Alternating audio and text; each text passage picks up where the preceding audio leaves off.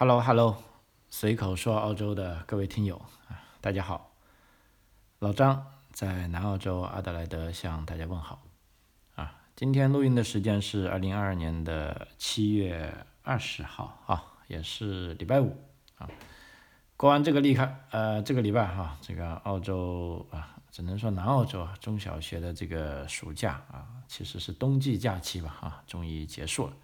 啊，神兽们终于可以回笼了。啊，那我也可以加快的处理手上的一点事情，啊，就如今天这个标题所讲的，就关于一些澳洲新财年的移民的新措施，啊，其实我在大概半个月前的节目啊就预告了会讲啊，但是 一直以来哈，这个在放假中啊，因为小孩每天都缠着啊，你没办法不带他。啊，另一方面进来啊，刚好新财年嘛，在第一个啊幺八八的这个商业移民的签证啊，今天终于递上去了，啊，就告一段落了啊，心里就觉得啊千般压力啊顿感轻松，而且又是周末啊，正好就把之前呃欠下来的节目啊，包括这个新财年的一些措施啊，在这边跟大家分享一下啊。啊，因为之前啊，包括很多中文的这些公众号啊，讲了很多和这个，老实说，我觉得就是标题党啊啊，比如说什么重大官宣呐，什么大幅提高啊，大幅放宽呐，什么重大调整呐，超级重磅啊，啊，其实啊也不是那么一回事啊，就按照澳洲官方人士讲的哈，澳洲的确有很多问题啊，那么这些问题呢，大家就不能指望。啊，来打开移民政策来决定啊。虽然新政府是上台了，但移民政策呢是一个呃涉及面非常广泛的事情啊，它不可能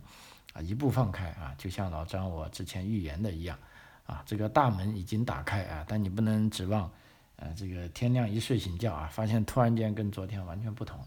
啊。那么这也不是澳大利亚的风格啊，所以在这里我想把这些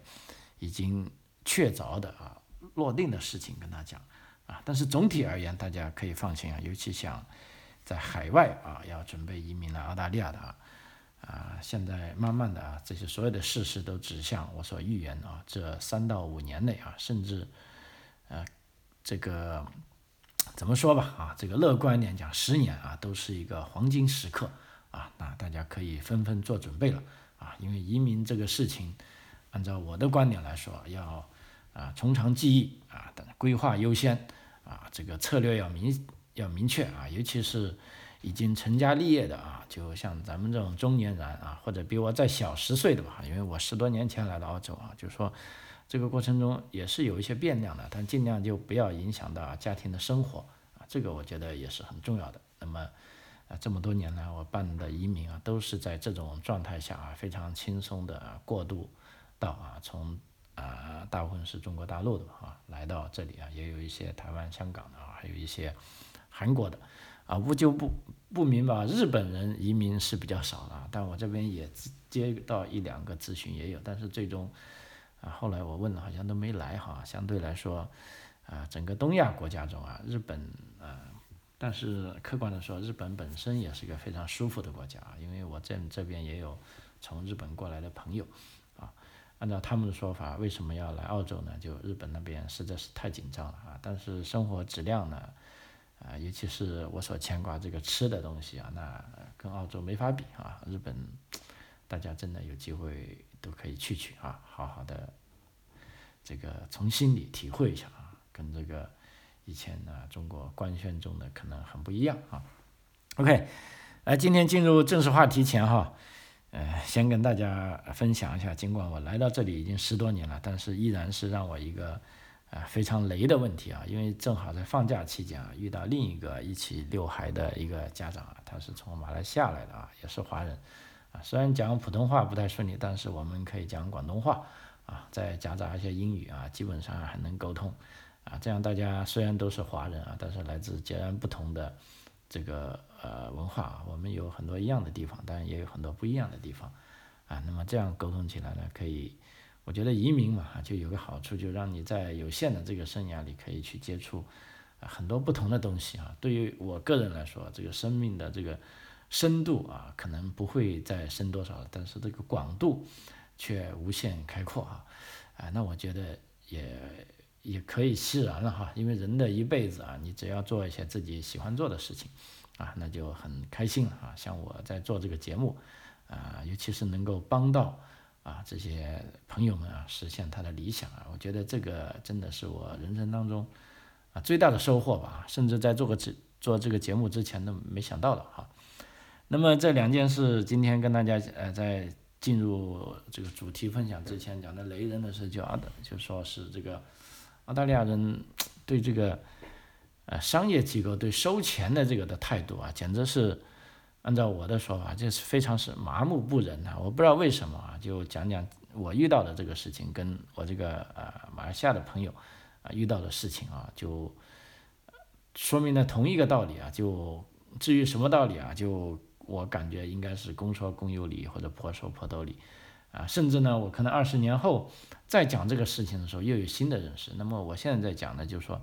来了澳洲十年后的啊这个认识啊，比如说啊礼拜三哈就带孩子要去一个就类似儿童娱乐机构吧啊，他们在举办了一些活动啊，其实就是遛娃的活动啊。那么我在网上订的票。啊，因为这个活动是大概是个儿童剪纸吧，啊，就写的啊，七到十一岁之间都可以参与。那么呢，每个小孩付费五块钱。啊，一般这种活动呢，有的是在预定网站上就写的是免费的，啊，有的是收费的。那么以前收费的，我就直接用信用卡在网上付了。啊，但这这次我突然看到啊，他说你除了从信用卡支付之外呢，还可以在现场支付。啊，反正都五块钱嘛。哎，我突然当时在预定最后一刻就好奇了，想，哎，说不如我这次，呃，在现场去付一下款，看一下是怎么样的。那好，结果我就没有选择用信用卡支付。好，那就 booking 好了啊，就说现场啊到了之后再支付五块钱啊，反正也是零钱嘛，啊，我就带着去就行了，也不会增加多大麻烦。啊，结果去了啊，到了，比如说是十点钟开场的啊，九点五十分在那看有小朋友排队了啊。我要去排队啊，排到我的孩子，我就说，哎，我是预约了，是在现场付款的啊，要付五块钱，啊，就准备把这五块钱啊，其实已经是零钱了，就交给这个组织者，因为他拿着一个花名册来勾小孩的名名字嘛，啊，我以为他就收下来，我就完事了，哎，没想到人家说我我我不是负责收钱的啊，好像很受委屈，那我说那我怎么办？你们不是说了到现场付钱的？他说我也不知道，或者你去那个前台看一下吧。啊，也许你就不用付钱了，哎，我想这人也是太不负责任，明明这个网站上写的要付五块钱啊，你怎么能说不用付钱？不过以我那么多年经验，我想这个啊，这个在组织者，他不收钱也是情有可原。也许啊，他懒得去收钱，也许他在现场很忙哈，大概有十多个小孩要参加这个游戏啊。然后我就好吧，那就去前台那里啊，前台那里我就跟他讲啊，我是来付钱的啊，有那个折纸的活动啊。那个人首先愣了愣，说：“我是来付钱的啊。”然后我感觉他那眼神好像很怪的，就像不知道有这个事一样。我反复跟他讲，我说是你们讲的要在现场可以付钱的，而且那个 organization 啊，那个组织者啊，他说我要来你这边柜台来付钱。哦，他说好吧，那就很勉强啊，结下我的钱，然后也更惊讶的是，也不问我是什么姓名。呃，然后就问我要不要 receipt，我赶紧我说要，就顺手我就他就哒哒哒在后面打了张 receipt 出来，我一看 receipt 上面就说，哎，这个是收了五块钱，相当于一张收据吧，啊，也没有说是哪个小朋友给的，那我刹那一想，万一到时候如果有人没给或者，呃，这个他搞错了怎么办？嗯，但当时我也没有机会去想这个事情，就是说就觉得很奇怪啊，因为我就想那么多人去参加这个活动，万一有人没给或者我给了他没给，那这个组织者他该怎么办？不知道，无解啊，反正他们就是这么处理事情的啊，就收了五块钱，居然是什么人孩子名也不问啊，直到后来我就这个不甘心啊，直到活动结束我去领孩子的时候，我说你们为什么会这样？我。交钱一开始也不要啊，交了钱之后又不要我的姓名，啊，他说笑一笑，他说我们这个活动呢是啊办公益性质的，也就说办慈善，啊，就是说你有钱啊就可以交，啊，你没钱呢也可以不交啊，但是因为我们有成本，我们也不能说就啊不收钱啊。但是为了有些这个家里估计条件比较差的啊，他们真的就没有五块钱，那这时候呢，呃，你就选择啊不交吧，反正也没有人追查，也没有这个追查机制啊，呃，那么所以就搞得我哭笑不得啊。那么这个一件事啊，我觉得呃还是啊我我感觉到有一些意外的啊。还有一个好笑的呢，第二件事就是这位马来西亚朋友，啊，他跟我讲的呢是他在这个社区图书馆碰到一件事，啊，就他小孩小的时候，不是去那个社区图书馆旁边是有个，呃，玩具图书馆的啊，toy library，那玩具图书馆呢就有各种各样的年啊玩具，啊，有一次呢他是借了一套积木回家啊，这套积木呢就比较大的，里面大概有几十个 park 吧那个零件嘛，啊，那么结果小孩欢天喜地回去玩，哎。两个礼拜要还的时候，发现完了少了两个东西啊，找来找去找不到。那么找不到他，好吧，那按照这个啊玩具图书馆的这个规定，那你就要罚你的款了，上面写的很清楚啊。那么去到就说，哎，不好意思，我这两个东西啊现在找不到啊。那么按照你的规定，你看罚多少钱吧。没想到那个 呃图书馆的大妈啊就说啊，no worry 啊，不用紧张，不用紧张，我现在呢。先把你还来的收下来，因为两个礼拜了嘛。然后呢，你继续找啊，我就把你这个时间，我再给两个礼拜时间你，你去好好找啊。你只要能够找找到那两个零件还回给我就好了，我们也不会罚你的钱。哎，他觉得很高兴，好吧，回去找找啊找啊找，一有时间找，再找了两个礼拜还是找不到，啊，就说算了吧。那既然因为四个礼拜过去嘛，还是没找到，啊，就回去跟图书馆人说啊，不好意思，你看我现在。还是找不到，那我就认罚吧，啊，没想到这次回去，那个图书馆人员说，哎，不要紧，或者你再找一下，啊，因为这两个东西呢，一共要罚你三块钱的啊，其实挺贵的，你还不如再找一下。哎，他想一下，好吧，那既然给时间呢，他又回去找，哎呀，结果这一找啊，他自己倒不要紧啊，把他把他老婆给气坏了，就说为了这几块钱东西，我们。两公婆每天下了班就找，找来找去也没找到啊，结果就又过两个礼拜，他实在受不了了。事实上两个礼拜还没完，他就主动跑去图书馆说：“不行了，我实在找不到，你赶紧罚我的钱啊！那这样呢，我就要把这这个心事给了结了啊。”结果图书馆的人才说：“啊，你真的吗？确认吗？你不想找了？如果你想找，我还可以再给两周时间你。”啊，他：“算了算了，不要了。”结果呢，就图书馆啊罚了他。三块啊，一共三块钱啊。他说，这个钱交出去的那一刻啊，真是如释重负啊，就是说，终于把这个事情了结了啊。所以这就是，呃，我们觉得就比较有有趣的话题吧啊。呃，真的是啊，就是说，普通的澳洲人，尤其是打工的啊，对这种钱的东西，好像真的是非常不在意的。就像前几天啊，来我们家砍树的也是。啊，之前是报了四百多块钱，三个人夸夸夸来了，砍完树就说你对工作满意吗？我说很满意啊，回去准备给钱他的，没想到拿出钱来，那边人家开着车已经走了，哎，我觉得很奇怪，他怎么不向我要钱呢？后来还是要我主动打电话回那个公司，我说喂，你们砍完了树怎么不收钱？啊，那接电话人说啊，你对这个工作满意吗？他们是不是砍了你后院一棵 pine tree？我说是啊，我很满意。但是你们为什么不收钱？啊，他说别急，钱的问题不用急，等我出了 invoice，就是我给了发票之后，你再给钱。我说我我不是有你的报价单吗？报价单上已经有钱了，有报价单号，有我的姓名，我现在给钱你不就好啊？他说不急不急，啊，等我们出了 invoice 给你再给钱，到时候我会打电话给你。啊，算了吧，既然他都不急着收钱那我就懒得理他。我现在就等他打电话了，估计要下个礼拜，啊，啊，所以澳大利亚啊，就是这么个奇怪的国家，不知道他们怎么想的啊，就更不知道他们老板是怎么想的啊。OK，呃，今天回到啊，我们今天要分享的啊，就是说新财年澳大利亚的这个移民政策的一些呃积极的变化啊。事实上呢，积极的变化啊。肯定有，啊，但是呢，并不是说我们想象的那么大啊，尤其啊，不像有一些啊自媒体啊、公众号啊，或者这个头条啊，或者什么呃一些那个还有什么叫小红书是吧？啊，上面写的那么那么夸张啊，那么我觉得那些是标题党了哈。因为所谓新规呢，其实目前来看都是在啊当年就是说上一个就是说大选前啊，自由党政府在。啊，今年三月末的财政预算案里已经公布了，当时已经宣布了啊，就说并被继承从七月一号啊开始实行的东西啊啊，所以这个呢等于说啊，目前唯一来说啊可以确定的啊，就说对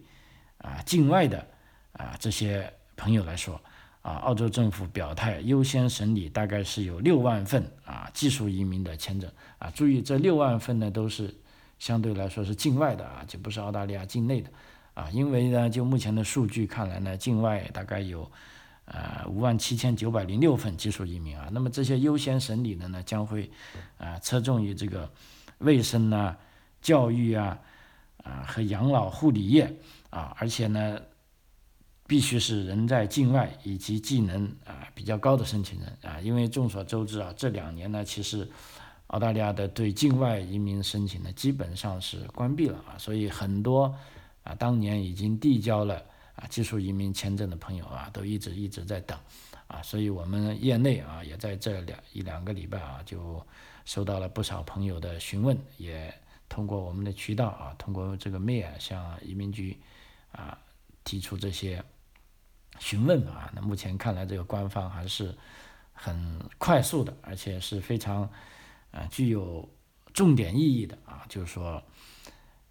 确定的啊，就是说先把这境外的大大概近六万份啊，先把它解决掉啊。如果因为这个不解决掉呢，那就会呃积压的量呢会越来越多啊。那么这样下去呢，会啊啊非常被动啊。所以我觉得这是一个好消息，尤其是前一两年的啊在境外申请的技术移民的朋友啊，那么将会得到优先审理。啊，其实也不是优先审理，就是说加速审理啊，因为现在啊，其实很多签证都严重滞后了啊，包括我们做的有几个，啊，无论是 GTI 的啊，还是呃四九幺的啊，还是这个以前幺二四，现在叫八五八的签证，都是严重的被延误了啊，其中延误一个重要的。呃，因素呢，就说是上一届政府啊，就莫里森政府啊，就是说为了这个疫情的需要啊，当时呢一向一方面向境内的这些移民倾斜，第二呢，在预算的拨付上啊，因为政府手里只有这么多钱啊，那么这些钱给了福利啊，给了看病，那么移民局的经费就自然要砍掉了啊，结果据说是把移民局的经费大概是砍了八亿澳元，那么八亿澳元，嗯。平时都有的，现在突然间没了，就自然就导致移民局它不能聘用那么多人，而且有的系统啊本来可以快的，但慢了下来啊，本来有的系统需要 upgrade，那么也停止下来，就间接就导致了啊这个一系列的啊灾难性的后果啊，可以说这个呃把澳大利亚的这个移民体系整一个的啊审批速度都放下来了啊，但是移民局好在他对的人呢。啊，老实说，它不像税局啊，税局对的都是，啊，这个澳大利亚的纳税人啊，动不动就对政府要指一泼十的啊，那他不敢乱来啊。移民局所对的，我们可想而知啊，大部分都是，啊，这些要准备进入澳洲的啊，无论是你这个临时进入澳洲的，还是哪怕你持永久签证居于澳洲的啊，那么即便是永久签证，你暂时是，啊，也没有这个投票权的啊，那么这时候呢？啊，你就对移民局的各种所作所为呢，你是，嗯，没有什么啊监督啊，甚至你也无法去指责他了啊，因为你是属于 application 啊申请者啊，所以这时候呢，移民局当然是在呃澳洲，我觉得在澳洲政府部门呢，应该是啊最爽的一个部门啊，因为他对的人没有什么责任啊，大家拿他没办法啊，所以本身啊这个被砍，第二呢，由于这个。在这个整一个国家体系中啊，他是面对呃这样的角色啊，所以呢就导致啊这些签证审理啊被严重滞后啊。那么现在呢就新政府上台了，发现了这个问题所在啊，所以呢第一个确认的消息呢就是说啊在境外的啊技术移民呢啊大概六六万份啊啊会得到优先的、确切的啊这个审理啊。那么第二个呢，目前这个商业界呢就要求要增大配额，就说看看能不能今年跟明年把这个技术移民的啊，不仅是技术移民，总体移民啊，之前是每年大概十六万的啊，现在要求在这两年扩充到二十万啊，就说是多八万啊。但问题呢，目前这个。啊，消息呢是有人放风出来，比如说商界啊，他是希望这样，因为商界嘛，他现在就是缺人啊啊，在这段时间大家都可以看到啊，这个澳大利亚的失业率可以说是呃再降新低啊，非常非常低，而且到处都需要人，尤其是商业界，比如说旅游界啊啊，餐饮业啊，甚至这个农业啊啊，这个呃都需要人啊，那么这些人都进不来啊，所以这个商业集团啊。因为澳大利亚啊，总是这种民主国家，就是有各个集团大家在博弈嘛啊，商业集团呢就想希望啊，就说扩大成二十万啊，这两年至少要给两年啊，但是工会呢却持中立的态度啊，工会说虽然我们缺人，但是我们也希望按照澳大利亚移民法，因为工会是呃比较反对啊外来员工的，因为他们认为外来员工就抢了我们的饭碗啊。但是呢，你没有人来啊，那大家都没饭碗了也不行啊，所以工会的态度相对，呃，目前来说比较暧昧一点。他说我们并不反对新移民进来，啊，更多的新移民进来，但是首先要确保澳大利亚人的就业啊。那么另一方面的团体呢，就是这个呃政府啊，政府呢目前的表态呢，就是说，因为政府它是受到这个法律的影响，他如果想一步泡永久性的扩大配额呢，他需要。呃，上院、呃下院一起，啊，把他以法律的身份界定下来啊，他能做，否则呢，他只能，啊，临时性的增加这个配额啊，所以现在这二十万呢，到底是不是要增加呢？啊，有个很关键的时间点呢，其实就是在九月份啊，九月份为什么一个关键呢？九月份呢，就是澳大利亚总理啊，就召集各州的啊。主要官员包括州长在内啊，一起讨论如何让澳大利亚的在疫情后的经济复苏迅速的走上快车道啊。那么在这一个宏大的议程中呢，就有关于移民的一些重大的啊一些应该是政策性的呃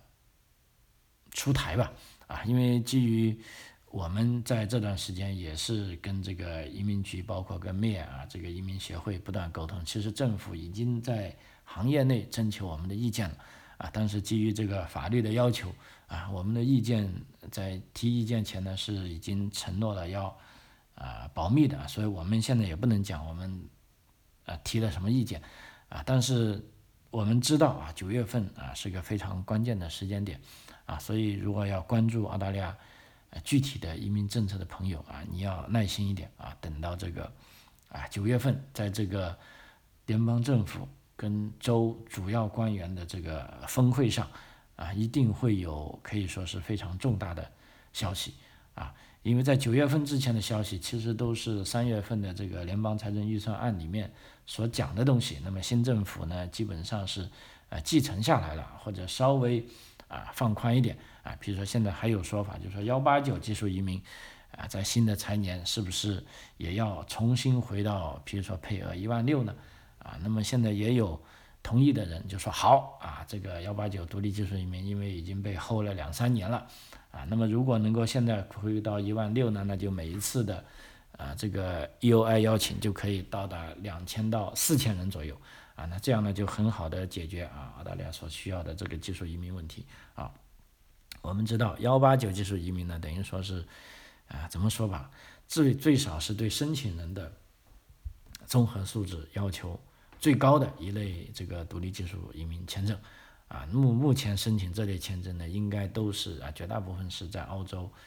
啊，这个毕业的啊，这些学生，啊，具有非常好的这个英文成绩，啊，非常好的这个教育经历，啊。啊，甚至比较好的工作经验啊，那么其实这些是澳大利亚非常需要的人。但即便是这样啊，反对者依然认为，啊，如果在总配额不增加的情况下，如果单单把幺八九的这个配额提高了，那其他啊基础移民跟这个配偶移民啊，跟其他类啊移民签证就必然会受到影响啊。所以在配额没变的情况下，幺八九到底能不能上去呢？其实是个啊未知的因素啊。除非啊，otherwise 这个幺八九独立技术移民可以啊，除非这个总体的啊这个移民配额，比如说这个二十万啊能够出来，那么幺八九可以上上去，否则呢就啊好像是这个呃皮之不存啊，这个毛将复焉。啊，虽然我们也理解大家心情，但是事实上，啊就是这样啊，所以时间点啊，九月份是一个非常重要的时间点啊。那么另外呢，我们再来啊关注一下，就是说现在各州的一些情况啊，就是说以在我做节目的啊刚才啊，也就是说我迅速的啊浏览了一下啊各州的这些啊移民部门的网站啊，就目前啊。总体来说啊，澳大利亚工人技术啊短缺的问题是没有得到改善啊。比如说，目前我刚才讲了，失业率是降至新低，那包括建筑行业啊、酒店服务行业啊、行政跟公共服务行业啊都非常缺乏劳动力啊。那么呢，在本周啊，各州政府也有所表表示啊，就说目前各州的态度啊都是非常。欢迎新移民啊！那么希望在九月份的这个就业峰会上，联邦政府能够在讨论如何采取针对性措施，以加快啊这些有技术的工人进入澳洲呢，有一些新的措施啊。目前，譬如说啊，新州怎么说呢？啊，新州州长就表示呢，我们将要求联邦政府对技术移民的接收采取有针对性的啊协商方法，每个州都将需要告诉联邦。他们的具体要求和需要解决问题啊，新州是最大的州啊，非常有代表意义，所以这个新州是带头向这个中央啊施压了啊，向移民局啊，你们必须必须要这样做啊。那么维州也跟进啊，维州的州长就表示啊，维州就更加呃直白了，因为他的感觉就是在批评啊这个联邦移民局啊，他说因为数千个啊签证申请被搁置啊，我们需要增加技术移民。啊，对于联邦政府已经采取的行动，啊，我们表示欢迎，并相信还可以做更多的努力，啊，来促进技术移民，以吸引更多的工人，更快啊来到澳洲啊。这里啊，你要注意他讲的要更多、更快啊，差点要跟这个奥林匹克精神进行媲美了啊。这是维州啊，所以新州跟维州我们知道是澳大利亚最重要的两个州啊。这两个州的州长呢，可以说说话是非常有。啊，代表性的啊，也就是说，其他各州啊，大概都是这个想法啊。那么北领地啊，虽然是个呃比较啊，属于澳洲的鳌拜啊，属于这个老少边穷地区啊。那么北领地州长也跳出来表示了，就说我们的首要任务是保证领地居民的工作啊，还是比较保守啊。但是啊，重要的是但是，我们知道啊。但是获得并留住适当技能的劳动力，对许多雇主而言啊是个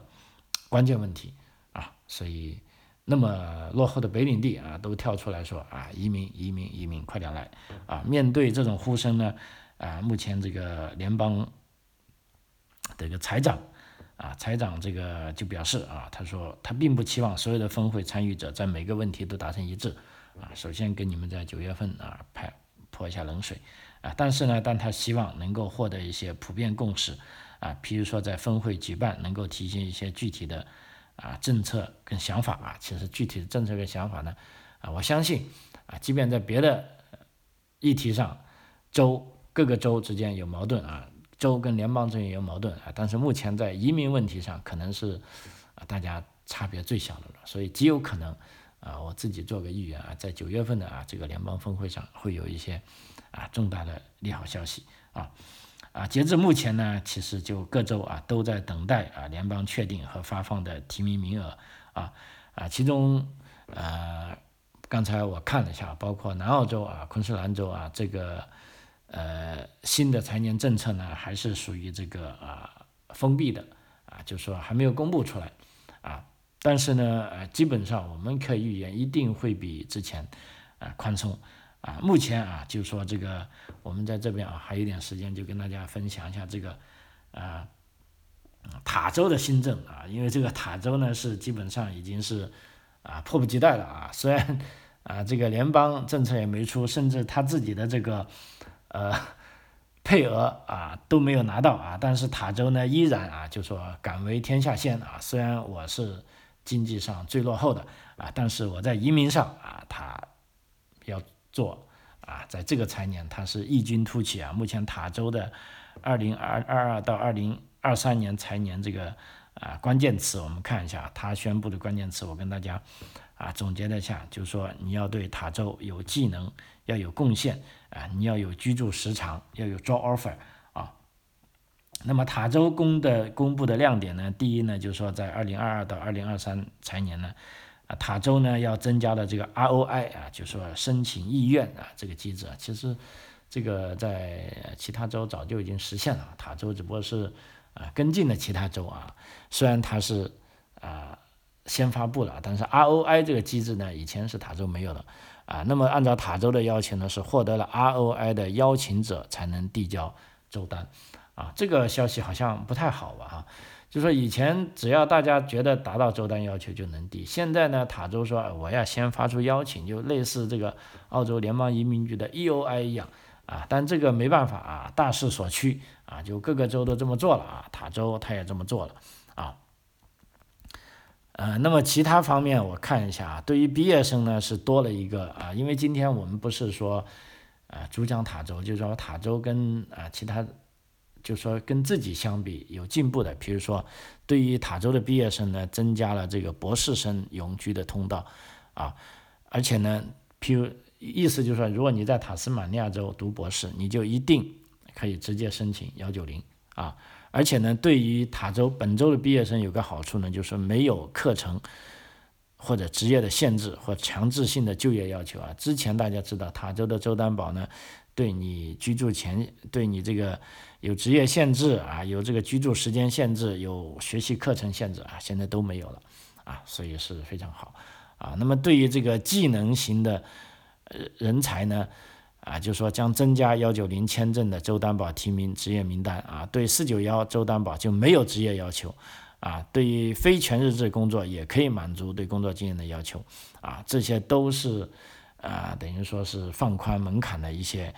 啊条件啊。那么对于长期居住的居民呢，这也是新的啊，这个其实他是向这个南澳洲学的啊。那么对于长期居住在塔州的居民，啊，有什么好处呢？比如说幺九零提名的居住要求为三年，啊，四九幺居住的要求为两年，啊，如果在塔州生活并成功经营生意满两年啊，则有资格获幺九零提名，啊，这个也是非常啊有诱惑力的啊，就是说你只要住在那里啊，就可以拿绿卡了啊，那么这是不是很魔幻的哈？另外一个呢，对于这个生意经营者啊，对生意经营者其实，呃，我觉得这个条件是。有点提高了哈，也就是说，引入新的个人业务收入要求啊，要求是，呃，要设定为这个收入要求要四万三千一百二十澳币啊，不知道他怎么来的啊。总而言之，以前是没有这个要求的，但是对小生日经营者呢，现在有这个要求了啊。另外呢，啊，尤其是听众们比较关心的，对于海外申请者啊，对海外申请者呢，这个塔州的州单呢，专门说了啊。如果申请人有工作 offer，就没有职业限制。也就是说，你只要能够拿到塔州企业给你的这个工作 offer 啊，那么以前还有讲，哎，什么职业行，什么职业不行，现在一概都没有了。OK，来吧啊！此外呢，州政府将提名给拥有塔州当地生意生意所需技能的啊申请者啊，所以呢。呃，本次发布的内容呢，我们可以不难看出，虽然还没有这个细则啊，就是说每类通道下更细节的内容啊，大家如果详细听，可能也没听到啊。事实上没有，所以我没办法讲出来啊。但是